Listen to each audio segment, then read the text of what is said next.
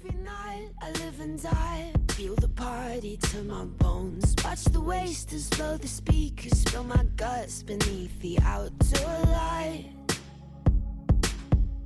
It's just another graceless night.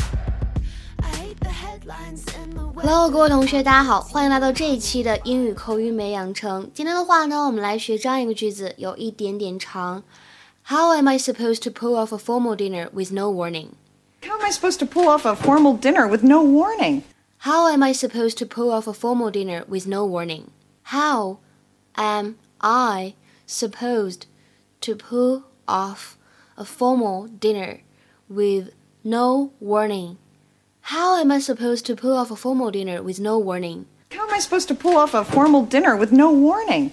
你不提前通知我，突然让我准备一个正式的晚餐，我怎么能做得到呢？对吧？那么整句话呢，在朗读过程当中注意一下，am 和 I 可以有轻微的连读，How am I？How am I？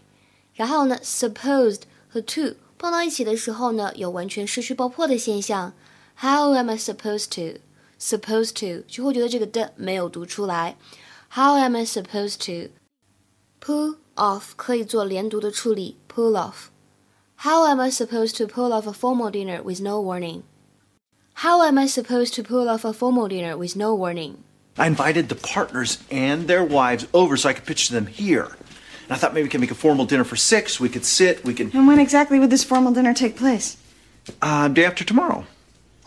yeah, I know, I know, I know, I know, I know. It's short notice. I just. You think? How am I supposed to pull off a formal dinner with no warning? I don't know. Uh, Bree Van de Kamp does this kind of thing all the time. I. What did you say? 那么刚才对话当中呢，首先有这样一句话：I know it's a short notice. I know, I know, I know, I know, I know. It's short notice. I. I know it's a short notice. 什么意思呢？哎，我知道现在通知你有一些时间太赶了，有点太局促了。I know it's a short notice. I know it's a short notice. 我知道时间有一些太紧张了，太局促了，对吧？这个在日常生活当中用的也会非常的普遍。那什么叫做 pull off？